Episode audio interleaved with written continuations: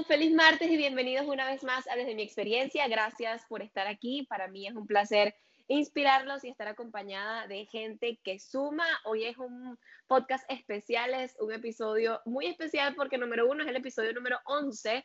Me encanta ese número, es uno de los que más se me repite en numerología y es un número espectacular para para soñar y para crear desde la espiritualidad y desde la mente.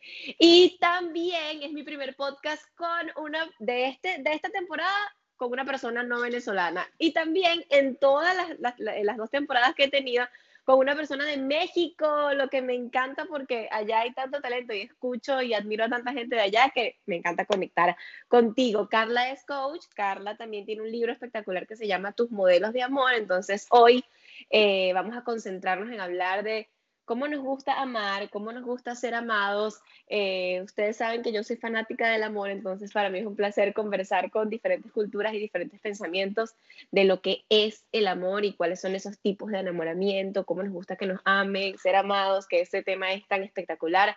Es tan importante y hablamos a veces tan poco sobre eso. Entonces, bienvenida Carla y gracias por estar aquí Desde mi experiencia.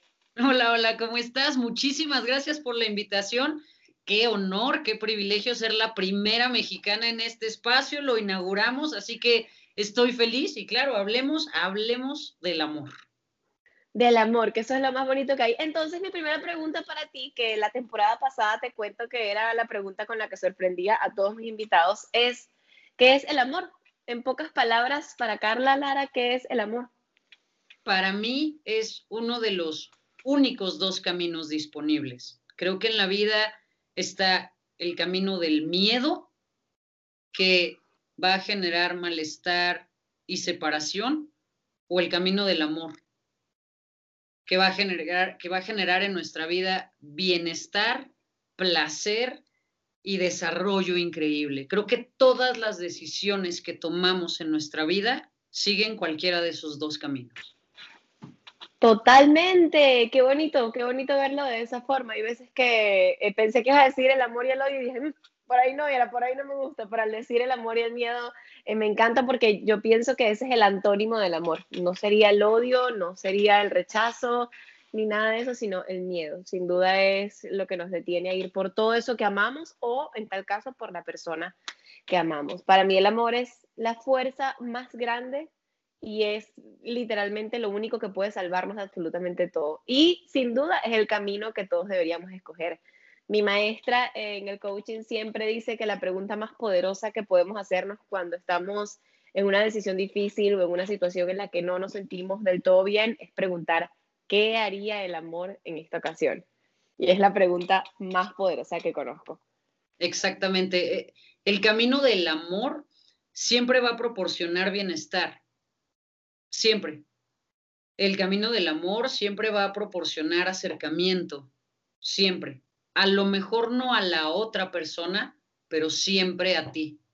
Y para mí de ahí surge absolutamente todo. Cuando estás en una encrucijada de tomar una decisión, muchas veces lo que sucede es que estás anteponiendo las necesidades de los demás, los pensamientos de los demás, lo que está ocurriendo en el afuera, y eso te separa de ti de, lo que realmente quieres o de lo que realmente deseas, cuando tú haces esa vuelta de preguntarte qué significa en este punto amor para mí, qué es lo que me hace sentir mayor amor conmigo, más lealtad a mí, la decisión siempre va a ser la decisión correcta. No hay falla.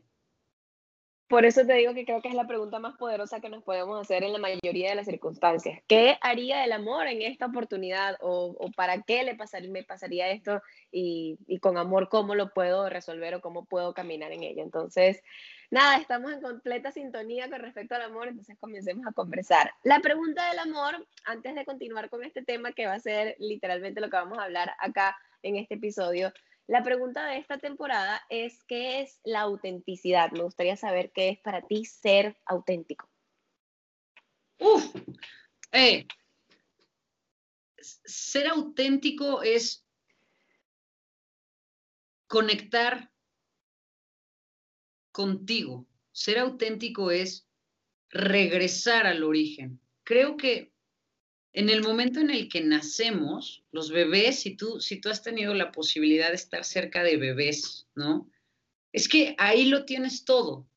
solamente tienes un cuerpo que no sabe cómo estar en este espacio, pero, pero ahí lo tienes todo, ahí expresas tus necesidades, ahí no tienes miedo de me van a rechazar, no me van a aceptar, no soy suficiente, ahí no. Ahí es el, el, espacio más cercano que tenemos a nuestro verdadero yo, a nuestro ser más auténtico, a nuestra verdadera energía, es ahí. Y después, pues, pues bueno, viene todo este aprendizaje con respecto a, lo que sucede con nuestros cuidadores, lo que ellos nos dicen que está bien y lo que ellos nos dicen que está mal, lo que ellos nos dicen que es correcto y lo que es incorrecto y los valores que ellos nos meten y los valores que ellos nos quitan y las cosas a las cuales hay que tenerles miedo y las cosas a las cuales hay que acercarnos. Y entonces nos vamos construyendo en ese sentido con respecto a toda esa información que adquirimos pero para mí el verdadero trabajo de desarrollo personal es hacer una pausa, reconocer todo eso que hemos ido aprendiendo en la vida y dar vuelta en U. Para irnos quitando todas esas cosas que no son nuestras, ¿no? Desaprender toda esa información y regresar al origen. Y para mí el origen y la autenticidad es ese espacio de reconocimiento que somos parte de todo lo que es y de todo lo que existe, que todo el potencial está adentro de nosotros, está cableado, estamos diseñados en esa fábrica cósmica en la que no hay fallas. Solamente tenemos que regresar a ese lugar adentro. Y entonces ahí podemos conectar con el verdadero yo, con los pasiones, con los talentos, con los dones, dejándonos o quitándonos esos velos que nos fuimos poniendo conforme íbamos creciendo. A ver, es el trabajo de nuestros cuidadores, nos tienen que enseñar cómo enfrentar el mundo, no es que sean unos cretinos y nos vayan, ¿no? O sea, es parte del trabajo. Pero cuando llegamos a un momento en nuestra vida al que le llamamos adultez, el ejercicio es decidir dar vuelta en no. Total es literalmente decidir, sigo fluyendo con esta corriente que me ha traído toda la vida por este camino, en la que tal vez, en la mayoría de los casos, mejor dicho, no soy feliz, o doy vuelta nu y voy a ese origen que, que literalmente para mí el niño interior siempre está en tu niño interior.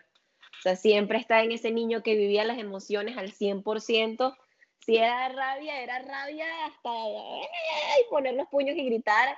Y si era tristeza, era tristeza hasta patalear y a los minutos ya eras feliz otra vez y ibas y jugabas. Entonces es ahí donde está esa autenticidad, en esa libertad donde no te importaba cuando eres niño ser quien querías ser en el momento que quisieras ser. Entonces, esa autenticidad, esto, regresar al origen y ser, ser realmente libre eh, y ser realmente lo que quieres ser en el momento que quieres ser, sin etiquetas y sin, sin quitarte esos permisos que, que a veces a partir de todo este trabajo nos vamos dando nuevamente de ser y ahí está esa autenticidad. Gracias, gracias porque me encanta, me encanta tu forma de pensar. Como te digo, fui leyendo por allí en el Instagram y encontrando muchas cosas en común y dije, esta mujer tiene que estar en mi podcast porque me encanta. Entonces, volviendo al tema del amor, tienes un libro que debe ser espectacular. Ya estuve leyendo por allí algunas cosas donde hablas de tus modelos del amor. ¿Cómo, ¿Cómo nace esto de escribir, de hablar sobre el amor y los modelos del amor? Bueno, en realidad es que no, no fue algo que yo tuviera planeado. Siempre había pensado que quería escribir un libro, eh, pero cuando yo empecé en todo este tema del coaching, empecé a trabajar mucho más enfocado a empresas, mucho más enfocado a un coaching ejecutivo. Lo que empezó a pasar de manera sistemática es que después de hacer trabajo con estos ejecutivos y con estos directores, siempre llegábamos al mismo lugar de, oye, ¿no será que mi esposa puede ir contigo? Es que traemos ahí unos temas, ¿no? Y entonces, pues yo al principio decía, es que no es mi área de especialidad, ¿no? Yo estoy mucho más enfocada en esto. Pero la insistencia era enorme. Oye, es que estamos buscando un coaching de parejas. Tú, no, pues yo no pero vi que por ahí había una línea enorme y una necesidad enorme.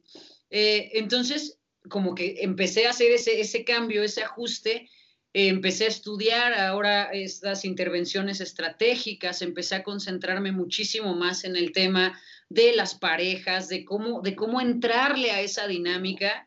Y entonces encontré un lugar increíble para mí de desarrollo a nivel profesional. Empecé a entrevistarme con muchísimas parejas y lo que me empezó a pasar es que de pronto parecía que salía una pareja y llegaba otra y eran prácticamente los mismos conflictos, ¿no? Disfrazados y, en, una, en, una, eh, una herramienta, con, una eh, armadura diferente, pero en realidad la raíz era la misma. Y entonces lo que hice fue que empecé a documentar, empecé a, a, ver cuáles eran esos patrones, qué es lo que pasaba, qué era lo que sucedía con la energía femenina, qué sucedía con la energía masculina. Y mientras iba teniendo estas sesiones, pues iba estudiando, iba, iba reforzando eso que yo veía en las sesiones con otro tipo de autores, con otro tipo de información, hasta que encontré pues esta, esta cantidad de información que dije, esto tiene que presentarse, esto tiene que ser leído por las personas que lo vean y que lo sepan. Encontré algo que, que a lo mejor parece bastante sencillo, eh, pero que para mí ha sido indispensable, que es, somos más de 7.5 mil millones de personas y hay más de 7.5 mil millones de modelos del amor. Wow, ok. Lo que es amor para ti, solamente es amor para ti. Y entonces el problema al que nos enfrentamos al querer tener pareja o hacer pareja es que esperamos que el otro sepa lo que es el amor para nosotros. Y de ahí surge absolutamente todas las más terribles dificultades que podamos encontrar en el momento de juntar nuestra vida a la vida de alguien más. Empecé a ver que había una diferencia significativa entre tener pareja y hacer pareja. Tener pareja es para Mateus, tener pareja es facilísimo. Uno hoy en esta era abre cualquier aplicación, una dating app, conoces a alguien, te enredas con ese alguien y ya está, tienes pareja hacer pareja. ¡Uh! Eso implica algunas otras cositas que nunca nadie nos enseña, donde no hay información, donde uno piensa tengo que ceder, tengo que sacrificar, si es amor va a fluir, es que tiene que entenderme y ninguna de esas cosas son ciertas. Ninguna de esas cosas pasa. Y no pasan. Y generan una enorme frustración y nos regresamos a nuestro primer punto, genera miedo, y donde hay miedo no podemos acercarnos a la experiencia del amor, porque entonces empezamos a defendernos del otro. Y la mejor defensa es el ataque. Entonces hay pelea tras pelea, tras miedo, tras separación, tras porque esto no me está saliendo bien, frustración, separaciones. Y es ahí donde te cierras y te conviertes en una piedra con mucho miedo. Y es lo que tú dices, te alejas de esa experiencia del amor recuerdo que el año pasado conversaba en el podcast con alguien que ama a los animales. Estábamos hablando de otra cosa completamente diferente.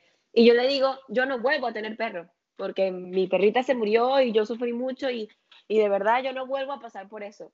Y ella se detuvo y me dijo, tú te estás dando cuenta que te estás negando a la oportunidad de volver a sentir el amor solamente para no sentir luego ese sufrimiento que te causa cuando ya no está.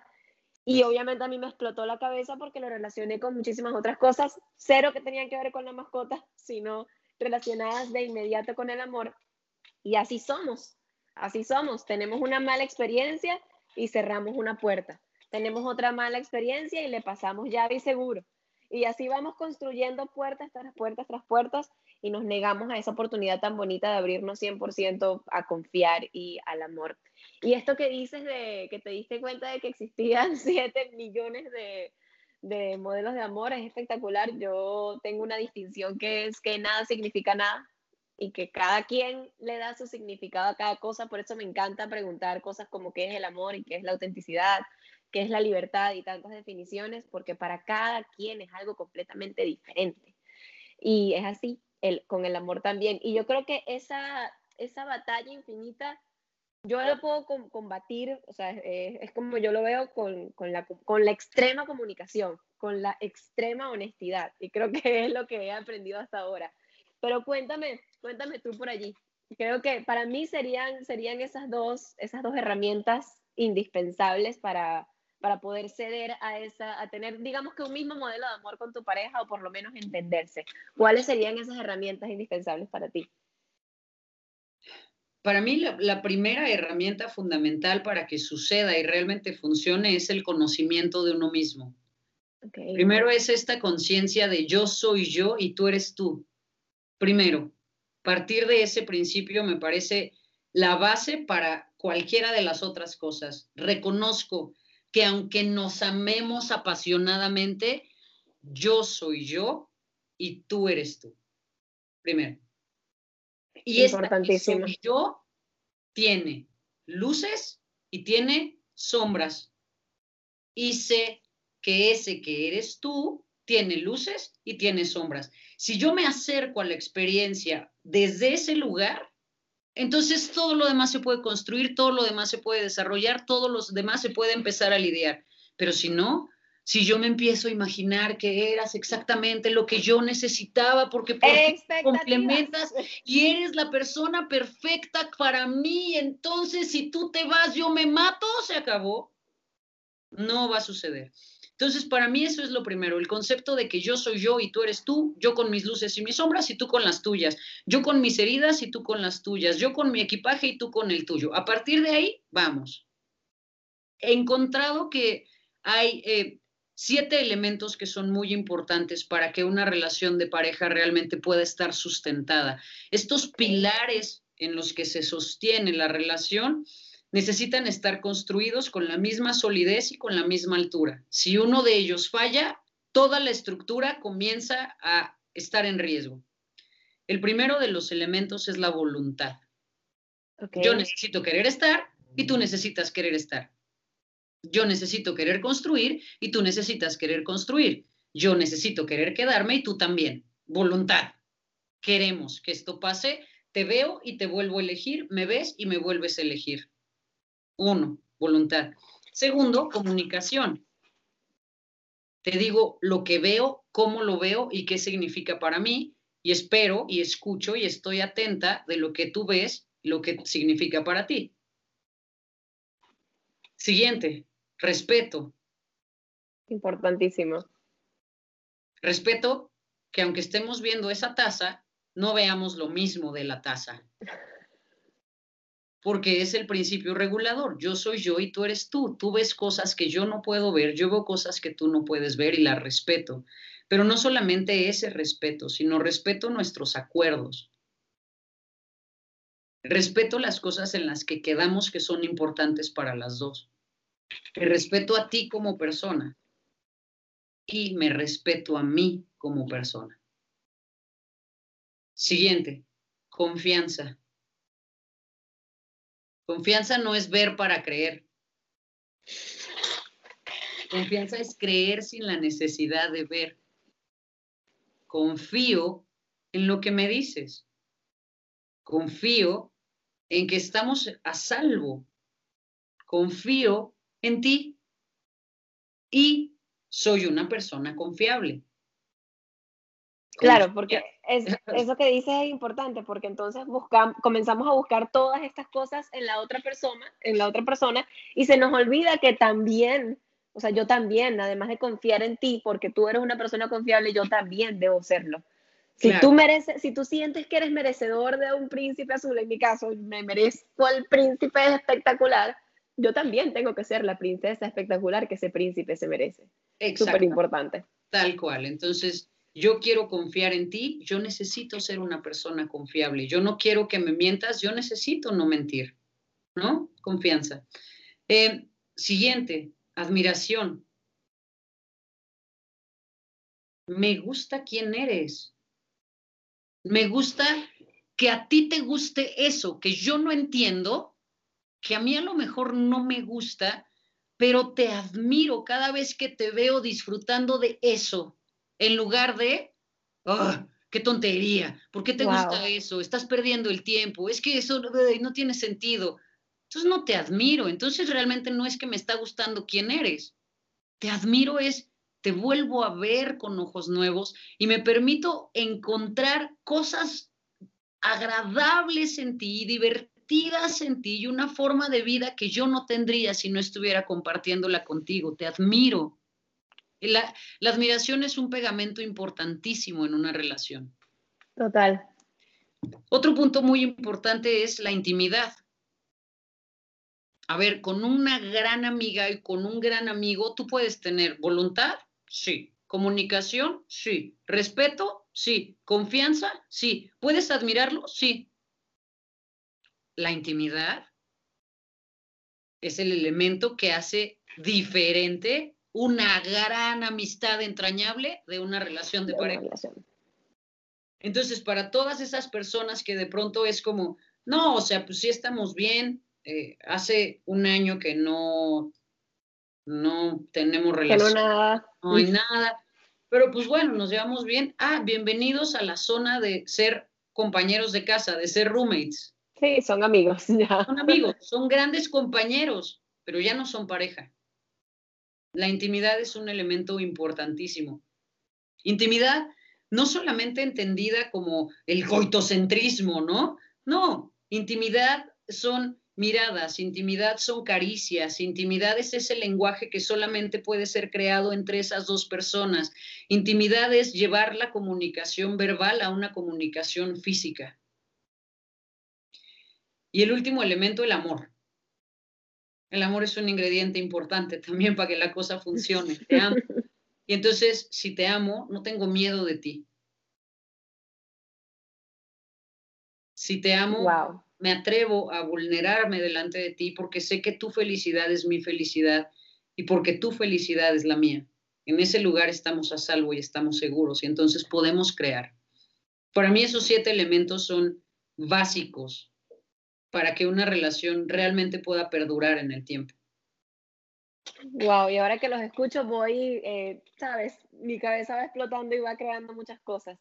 Eh, justamente esta mañana conversaba con mi mamá y hablábamos, ella, estábamos hablando de una relación de amistad de ella, eh, donde las expectativas que, que generaba de esa persona eran grandísimas y realmente lo que estaba recibiendo eran cosas completamente diferentes y se sentía muy decepcionada de esa amistad porque yo quería ir a comer sushi, ella me decepcionó porque no quiso ir. Cosas, por ponerte un ejemplo, eh, en fallas de, de eso, de, de, crear expectativas en los demás.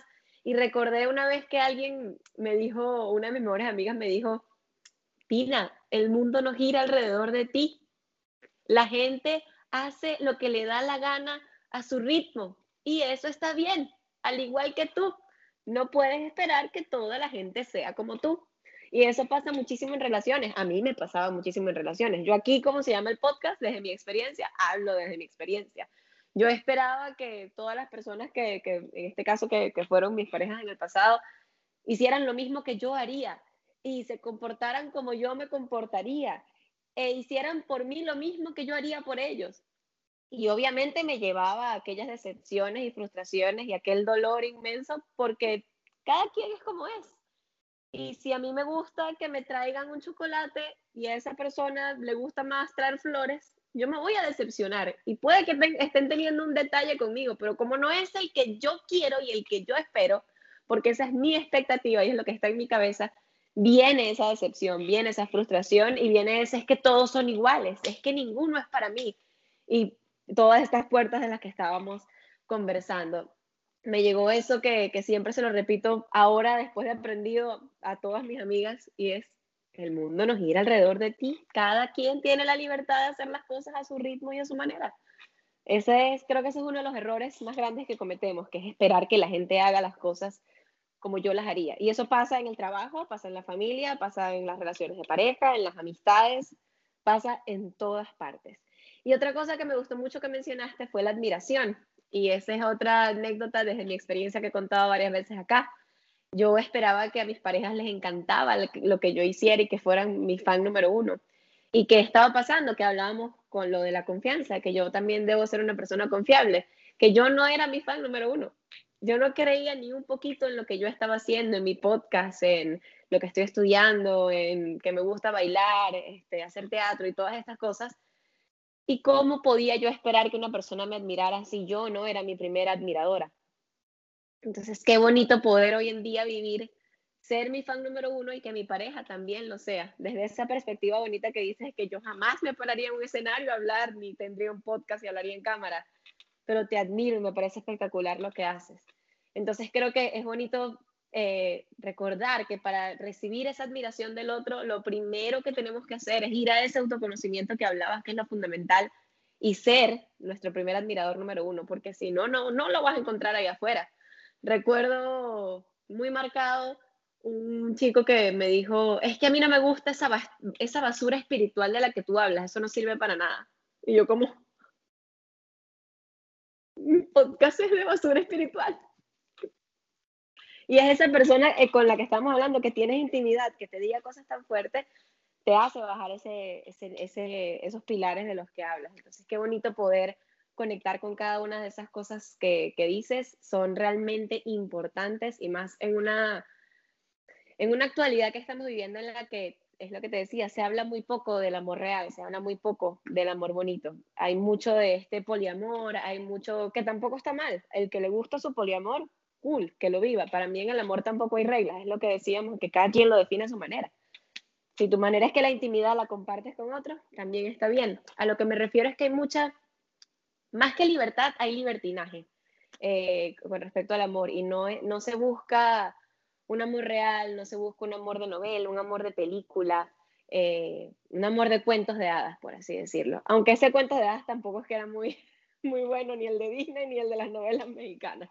Había, había mucha, mucha víctima y muchas relaciones tóxicas. Hablando de relaciones tóxicas, em, ¿hay algo por allí que tengas de información de estas relaciones, de estos amores tóxicos, que a mí no me gusta ponerle el amor a la toxicidad, no me gusta unir esas dos palabras?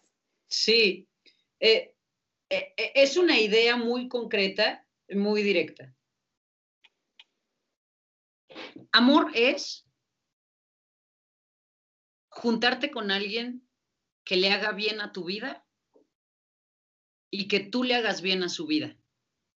Eso es amor. Todo lo demás es una farsa. Todo lo demás es codependencia, heridas, eh, traiciones, eh, toxicidad, eh, drama, sufrimiento, aprendizajes terribles, todo lo demás. Lo único que realmente es amor es que me junto contigo para que mi vida sea mejor y en ese mismo sentido, tu vida es mejor. Nuestra vida es mejor juntos que separados, en todos los niveles. Si no es así, ponle el nombre que te dé la gana, pero no están siendo una pareja funcional. Para mí es fin de la historia. Tal cual. Para mí no, o sea, para mí ya no le llames amor. Cuando duele, cuando sufres, cuando es tóxico, cuando hay, todo el tiempo hay drama, sufrimiento, todo el tiempo estás llorando, todo el tiempo te estás defendiendo, todo el tiempo tienes que estar persiguiendo al otro, convenciendo a la otra persona, tienes que cambiar, tienes que dejar de ver a tus amigos, tienes que dejar de ver a tu familia, tienes que sacrificar tus sueños, tus ilusiones, tus deseos, tienes que dejar de ser tú. No es amor y punto. Y no, hay, y no hay más señales que podamos, si hay alguien que está escuchando esto y quiere como forzar que su relación sí es sana, que no. Si estás en esa posición en donde duele, en donde persigues, en donde siempre hay este sentimiento en el pecho de, de, una incertidumbre que no sabes qué va a pasar, si te quiere o no te quiere, que si será que sí, que si será que no. Estas, estas personas que eh, están más del lado del miedo que del amor, porque le tienen un miedo al compromiso inmenso y te meten en ese paquete. Entonces, cuando estás allí, no le llames amor. No, pero es que el amor duele. No, pero es que el amor a veces es difícil. No le llames amor. Llámale de cualquier otra manera, pero el amor es, ese momento, a veces efímero y a veces para toda la vida, donde ambos se hacen bien al 100%. Estamos completamente en la misma página. entonces, ahí no es. Ay, pero entonces, a mí muchas veces me han dicho cuando hago este comentario, me dicen, pero es que entonces tú promueves el divorcio. No, señor, yo promuevo el amor. Pero si estás infeliz, te la pasas fatal, sufres todo el tiempo, eso no es amor. Entonces yo te digo, ámate y ama. Sé feliz y haz que la otra, ayúdale a la otra persona y contribuye a la otra persona a ser feliz. Y si no es así, no es amor. Vete o toma la decisión que quieras, resígnate. Pero entonces deja de atormentarte y de regocijarte en tu dolor, porque además es uno de los aprendizajes más conectados que tiene la humanidad. Y, más que humanidad, yo diría en este continente, ¿no? De me quedo aunque me duela, porque el amor duele, porque el amor es sufrimiento, y es como, pues si te quieres quedar adelante, o sea, es tu vida, haz lo que te dé la gana con ella. Pero, pero, ten en la cabeza y ten en tu espíritu que lo que estás haciendo no es amor. Sí, no, no te cuentes esa, pastilla con el líquido que quieras. Cuando te la pases, te va a hacer todo el sentido del mundo. Si te da paz, sí. Si te hace sentir felicidad, sí. Claro, a ver, en una, en la construcción de esos pilares, claro que hay retos, claro que hay diferencias, pero a mí me gusta mucho hacerlo de esta manera. Imagínate que tú y yo decidimos hacer un jardín. Y entonces te levantas un día y me dices, se me ocurre que pongamos rosas. Yo te digo, súper buena idea. Yo me encargo de comprar las rosas. Y yo voy y compro rosas, pero traigo rosas, pero son rosas amarillas. Y tú me dices, hombre, pero ¿cómo rosas amarillas? Y yo, pues son rosas. Bueno, sí, pero ¿qué tal se verían unas rosas naranjas? Bueno, ¿qué tal si ponemos un poco de rosas amarillas y un poco de rosas naranjas y en el camino me encontré unas rosas rojas, ¿va? ¿Te rifas? Sí, tenemos diferencias, es natural. Pero queremos que ese espacio sea agradable para ti y sea agradable para mí. Si no hay esa condición, no es amor. Total. Fin.